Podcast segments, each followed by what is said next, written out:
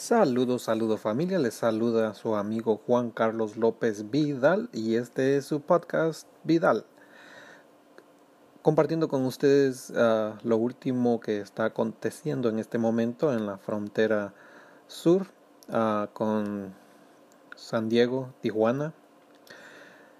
Cientos de inmigrantes tratan de cruzar por la fuerza la frontera entre México y Estados Unidos en Tijuana son los titulares de las noticias de el día domingo 11 de noviembre. Los miembros de la caravana rompen el cerco policial y corren para intentar pasar a Estados Unidos. En torno a un millar de centroamericanos fracasaron este domingo en su intento de asalto a la frontera de Tijuana, México, en Estados Unidos, poco más de una hora después que en empezase una manifestación que había sido convocada para esta mañana.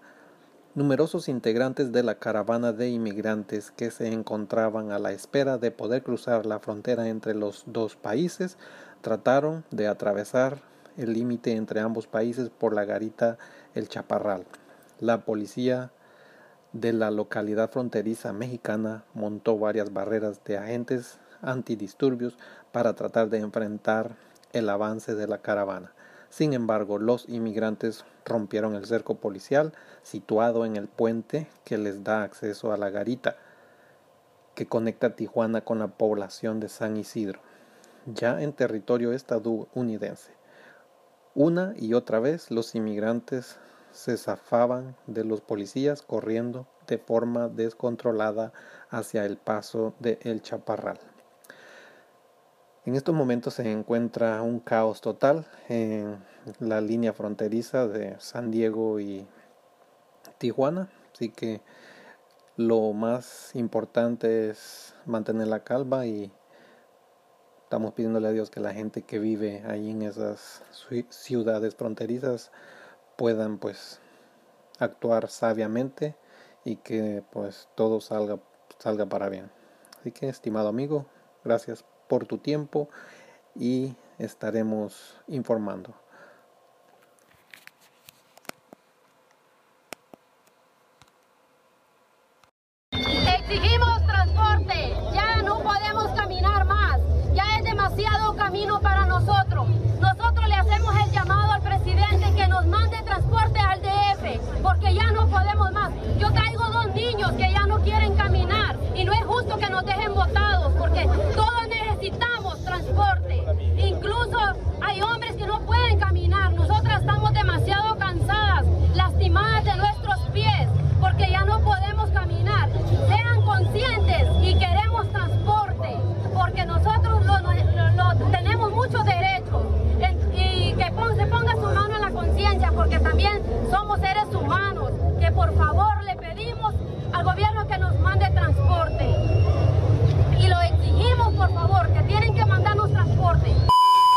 Ya no queremos ser burlados de transporte, nadie, nadie lo está cumpliendo con la palabra. Hay siete buses allá que se fueron compañeros adelante, pero el convenio fue que tenía que llevarlo más adelante. Los están yendo a tirar a la caseta del Arenal. A la caseta del Arenal no era ahí el, destino.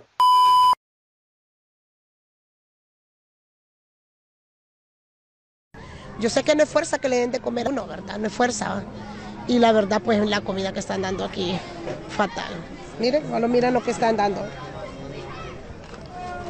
Miren, puro frijoles molidos como para que fueran, como que les estuvieran dando de comer a los chanchos. Y la verdad, pues, ni modo, hay que comerse esa comida porque si no, nos morimos del hambre. Lo mejor que me topen a tiros, no comer frijoles. Yo no como frijoles, que quede claro, ¿verdad? Por acá tenemos otro de nuestros hermanos americanos. Eh, ¿Cómo te llamas? ¿De dónde vienes? Honduras. De Honduras. ¿Qué te ha parecido el viaje? Bueno, el viaje está bien, pero el problema es que comida que no lo dan. Solo... ¿Le ha hecho falta comida? Comida que no lo dan, pero comida.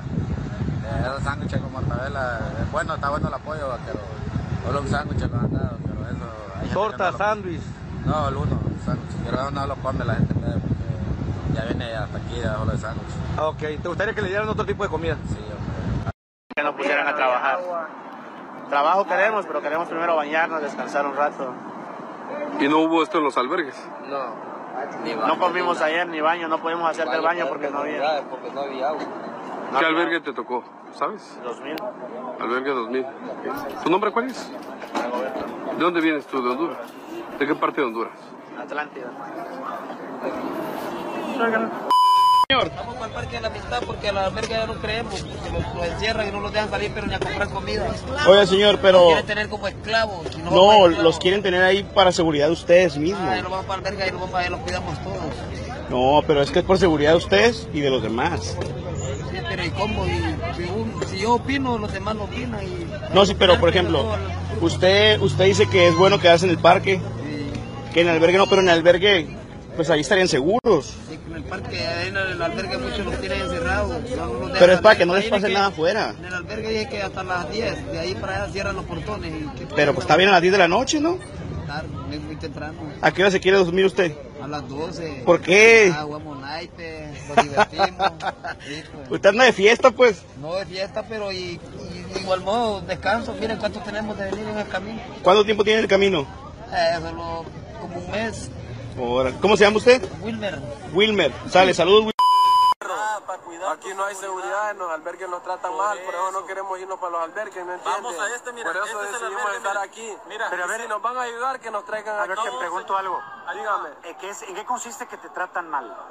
Pucha, ¿Cuánta gente se vino ayer porque la trataban mal y le decían que, que los iban a poner a barrer, que se levantaran a las 5, pucha?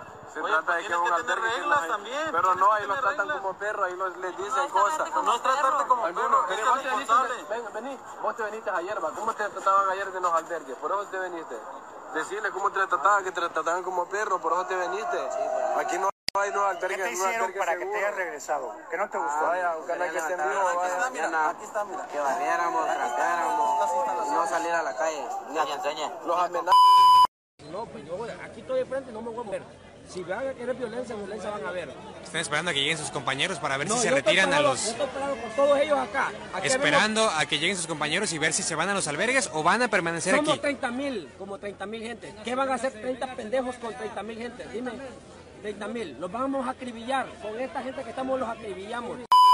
Si esta tensión está poniendo en riesgo la seguridad de ustedes y de los demás. Pues no importa, papá, y morimos, morimos, todos nacimos, vamos a morir todos.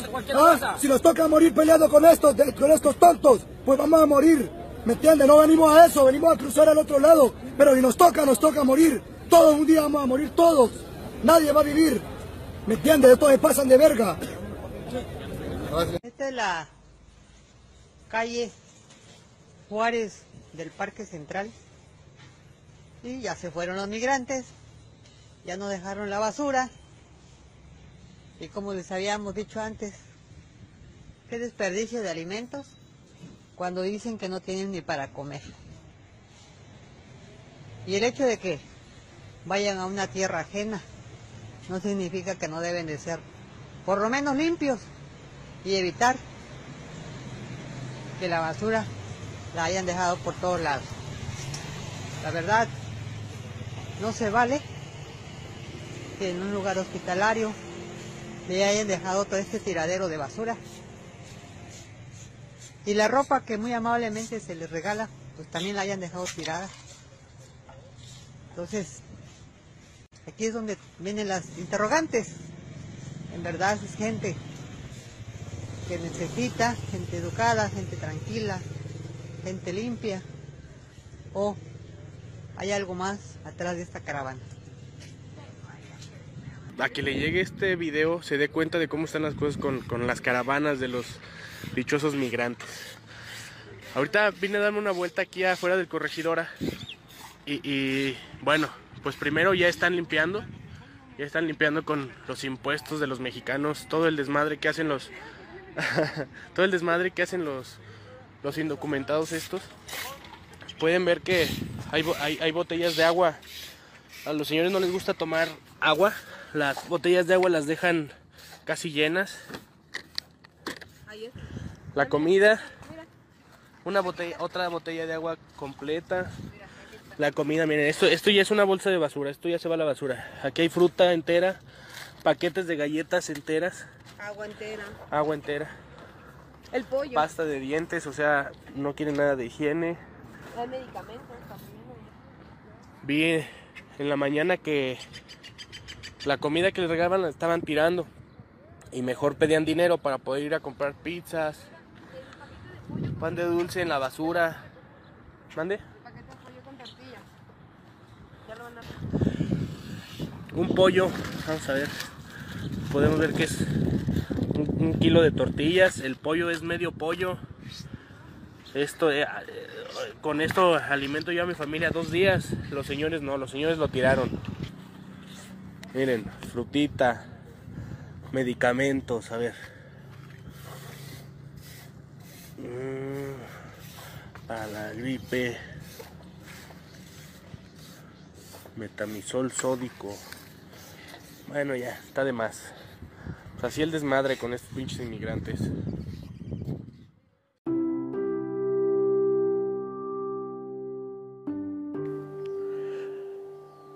Vida, vida, vida. ¿Qué tal amigos? Muy buenos días tengan todos ustedes. Ahora estamos a un día jueves 25 de octubre del 2018. Acá saludándolo desde Rialto, California. Mi nombre es Juan Carlos López Vidal. Ahora comparto con ustedes otro sentir de que está ocurriendo en las noticias en la actualidad. Tenemos a esta caravana hondureña que sigue su marcha desde su país de origen. En el podcast anterior había comentado de que pues no era una decisión sabia de lo que estaban haciendo. Ahora quiero uh, compartir con ustedes una historia que es muy conmovedora de un niño de 8 años. Un niño de 8 años que en la actualidad debería de estar en segundo grado un niño que debería de estar jugando en el parque, debería estar jugando con sus hermanitos, pero a causa de lo que está ocurriendo, de la motivación que han recibido, su mamá ha decidido emprenderlo o encaminarlo en, en, en una caravana hacia Estados Unidos. Así que quiero uh, compartir con ustedes el audio. Uh, el audio es de del canal de Univision, así que uh, pongan atención. Eran pasadas las 9 de la noche y en una oscura calle de Tapachula, México, me encontré a Ever. ¿Cuál es tu nombre? Ever Javier Torres Almendares. Ever, ¿cuántos años tenés? Ocho. Ocho. ¿Y por qué estás aquí solito? Ando con mi mamá. ¿Y dónde está ella? Regalando comida. ¿Regalando o buscando comida? Regalando. ¿Y qué comida les regalaron? Lo que sea. ¿De dónde venís? De la Ceiba. De la Ceiba, en Honduras. ¿Y hace cuánto saliste? Cinco días. Cinco días. ¿Y por dónde has estado? ¿Cómo te ha ido? ¿Qué han hecho? Bien. Amo. Mi hermana Ajá. y mis hermanos se han portado bien. Ever es uno de cinco hermanos, quien sin saber qué le espera en los Estados Unidos, anhela llegar a suelo norteamericano. ¿Y qué te dijo tu mamá cuando te dijo, nos vamos de la Ceiba y vamos para dónde? Para Estados Unidos. Ah, ya. ¿Y no te va a pesar haber dejado la Ceiba? No.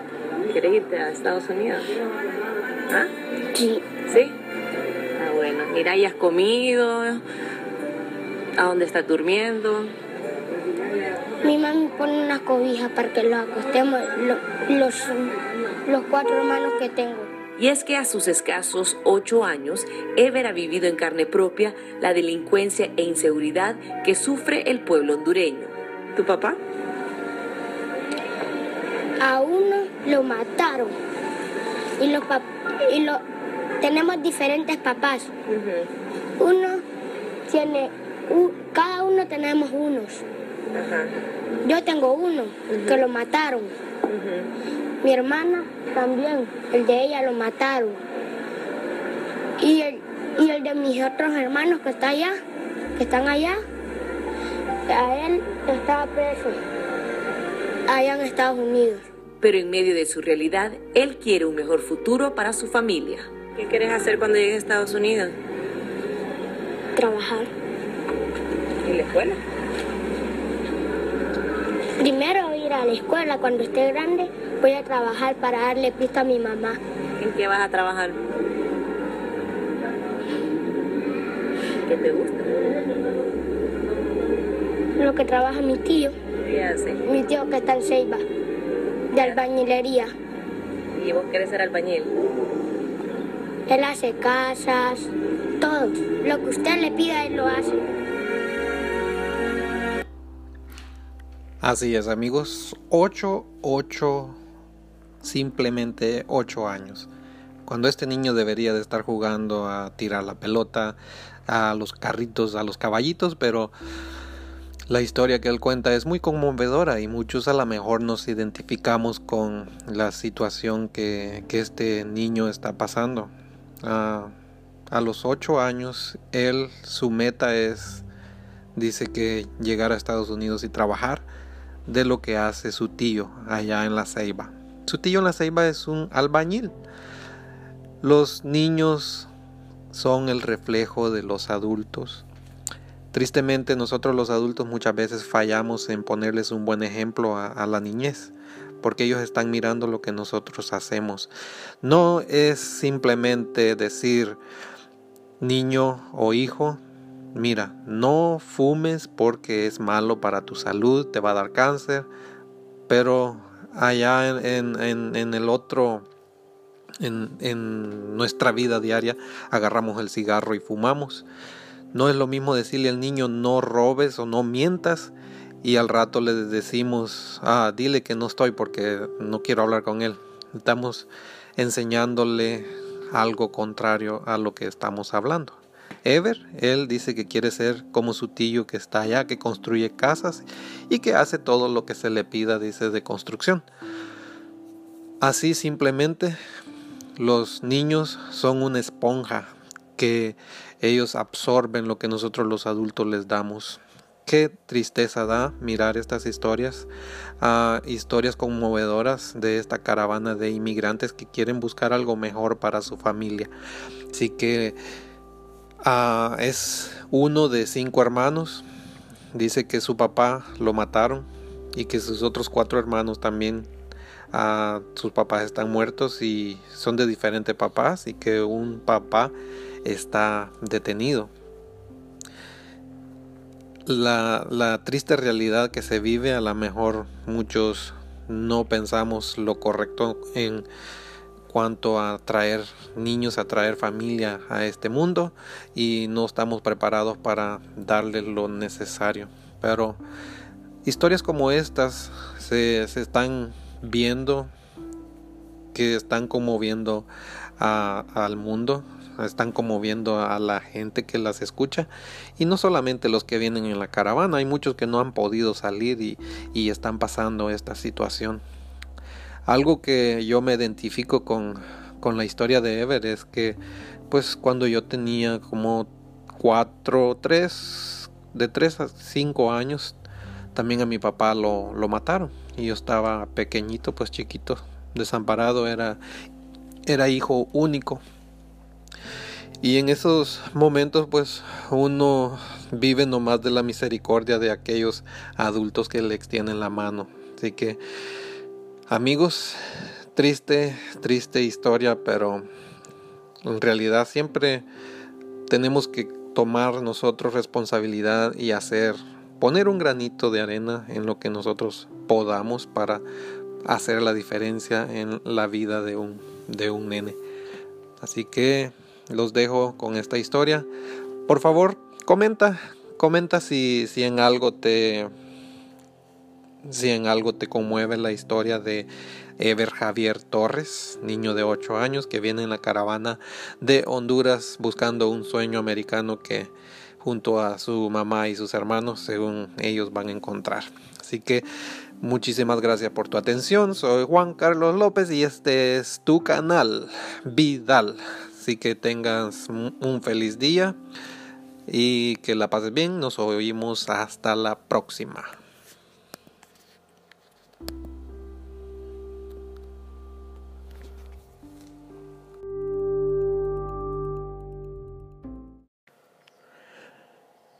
Vida, vida, vida. ¿Qué tal amigos? Muy buenos días tengan todos ustedes. Ahora estamos a un día jueves 25 de octubre del 2018. acá saludándolo desde Rialto, California. Mi nombre es Juan Carlos López Vidal. Ahora comparto con ustedes otro sentir de que está ocurriendo en las noticias en la actualidad. Tenemos a esta caravana hondureña que sigue su marcha desde su país de origen. En el podcast anterior había comentado de que pues no era una decisión sabia de lo que estaban haciendo. Ahora quiero uh, compartir con ustedes una historia que es muy conmovedora de un niño de 8 años. Un niño de 8 años que en la actualidad debería de estar en segundo grado un niño que debería de estar jugando en el parque, debería estar jugando con sus hermanitos, pero a causa de lo que está ocurriendo, de la motivación que han recibido, su mamá ha decidido emprenderlo o encaminarlo en, en, en una caravana hacia Estados Unidos. Así que quiero ah, compartir con ustedes el audio. Ah, el audio es de del canal de Univision, así que uh, pongan atención. Eran pasadas las nueve de la noche y en una oscura calle de Tapachula, México, me encontré a Ever. ¿Cuál es tu nombre? Ever Javier Torres Almendares. Ever, ¿cuántos años tenés? Ocho. Ocho. ¿Y por qué estás aquí solito? Ando con mi mamá. ¿Y dónde está ella? Regalando comida. ¿Regalando o buscando comida? Regalando. ¿Y qué comida les regalaron? Lo que sea. ¿De dónde venís? De La Ceiba. De La Ceiba, en Honduras. ¿Y hace cuánto saliste? Cinco días. Cinco días. ¿Y por dónde has estado? ¿Cómo te ha ido? ¿Qué han hecho? Bien. mi hermana Ajá. y mis hermanos se han portado bien. Ever es uno de cinco hermanos, quien sin saber qué le espera en los Estados Unidos, anhela llegar a suelo norteamericano. ¿Qué te dijo tu mamá cuando te dijo, nos vamos de la ceiba y vamos para dónde? Para Estados Unidos. Ah, ya. ¿Y no te va a pesar haber dejado la ceiba? No. ¿Quieres irte a Estados Unidos? ¿Ah? Sí. ¿Sí? Ah, bueno. Mira, ¿y has comido? ¿A dónde estás durmiendo? Mi mamá pone unas cobijas para que los acostemos, los, los cuatro hermanos que tengo. Y es que a sus escasos ocho años, Ever ha vivido en carne propia la delincuencia e inseguridad que sufre el pueblo hondureño. ¿Tu papá? A uno lo mataron. Y, los y lo tenemos diferentes papás. Uno tiene, cada uno tenemos unos. Yo tengo uno que lo mataron. Mi hermana también, el de ella lo mataron. Y el, y el de mis otros hermanos que está allá, que están allá, a él estaba preso allá en Estados Unidos. Pero en medio de su realidad, él quiere un mejor futuro para su familia. ¿Qué quieres hacer cuando llegues a Estados Unidos? Trabajar. ¿En la escuela? Primero ir a la escuela cuando esté grande Voy a trabajar para darle pista a mi mamá. ¿En qué vas a trabajar? ¿Qué te gusta? Lo que trabaja mi tío. ¿Qué hace? Mi tío que está en Ceiba, de albañilería. ¿Y vos querés ser albañil? Él hace casas, todo. Lo que usted le pida, él lo hace. Así es, amigos. Ocho, ocho simplemente ocho años. Cuando este niño debería de estar jugando a tirar la pelota, a los carritos, a los caballitos, pero la historia que él cuenta es muy conmovedora y muchos a lo mejor nos identificamos con la situación que, que este niño está pasando. a los ocho años, él, su meta es, dice que llegar a Estados Unidos y trabajar de lo que hace su tío allá en la Ceiba. Su tío en la ceiba es un albañil. Los niños son el reflejo de los adultos. Tristemente nosotros los adultos muchas veces fallamos en ponerles un buen ejemplo a, la niñez, porque ellos están mirando lo que nosotros hacemos. No es simplemente decir niño o hijo, mira, no fumes porque es malo para tu salud, te va a dar cáncer, pero allá en, en, en el otro, en, en nuestra vida diaria, agarramos el cigarro y fumamos. No es lo mismo decirle al niño no robes o no mientas y al rato le decimos, ah, dile que no estoy porque no quiero hablar con él. Estamos enseñándole algo contrario a lo que estamos hablando. Ever, él dice que quiere ser como su tío que está allá, que construye casas y que hace todo lo que se le pida, dice, de construcción. Así simplemente los niños son una esponja que ellos absorben lo que nosotros los adultos les damos. Qué tristeza da mirar estas historias, uh, historias conmovedoras de esta caravana de inmigrantes que quieren buscar algo mejor para su familia. Así que uh, es uno de cinco hermanos. Dice que su papá lo mataron y que sus otros cuatro hermanos también uh, sus papás están muertos y son de diferentes papás y que un papá está detenido la, la triste realidad que se vive, a lo mejor muchos no pensamos lo correcto en cuanto a traer niños, a traer familia a este mundo y no estamos preparados para darles lo necesario. Pero historias como estas se, se están viendo, que están conmoviendo al mundo, están conmoviendo a la gente que las escucha y no solamente los que vienen en la caravana, hay muchos que no han podido salir y, y están pasando esta situación. Algo que yo me identifico con, con la historia de Ever es que pues cuando yo tenía como cuatro, tres, de tres a cinco años, también a mi papá lo, lo mataron y yo estaba pequeñito, pues chiquito, desamparado, era, era hijo único y en esos momentos pues uno vive nomás de la misericordia de aquellos adultos que le extienden la mano. Así que amigos, triste, triste historia, pero en realidad siempre tenemos que tomar nosotros responsabilidad y hacer, poner un granito de arena en lo que nosotros podamos para hacer la diferencia en la vida de un, de un nene. Así que los dejo con esta historia. Por favor, comenta, comenta si, si en algo te si en algo te conmueve la historia de Ever Javier Torres, niño de 8 años que viene en la caravana de Honduras buscando un sueño americano que junto a su mamá y sus hermanos, según ellos van a encontrar. Así que muchísimas gracias por tu atención. Soy Juan Carlos López y este es tu canal Vidal. Así que tengas un feliz día y que la pases bien. Nos oímos hasta la próxima.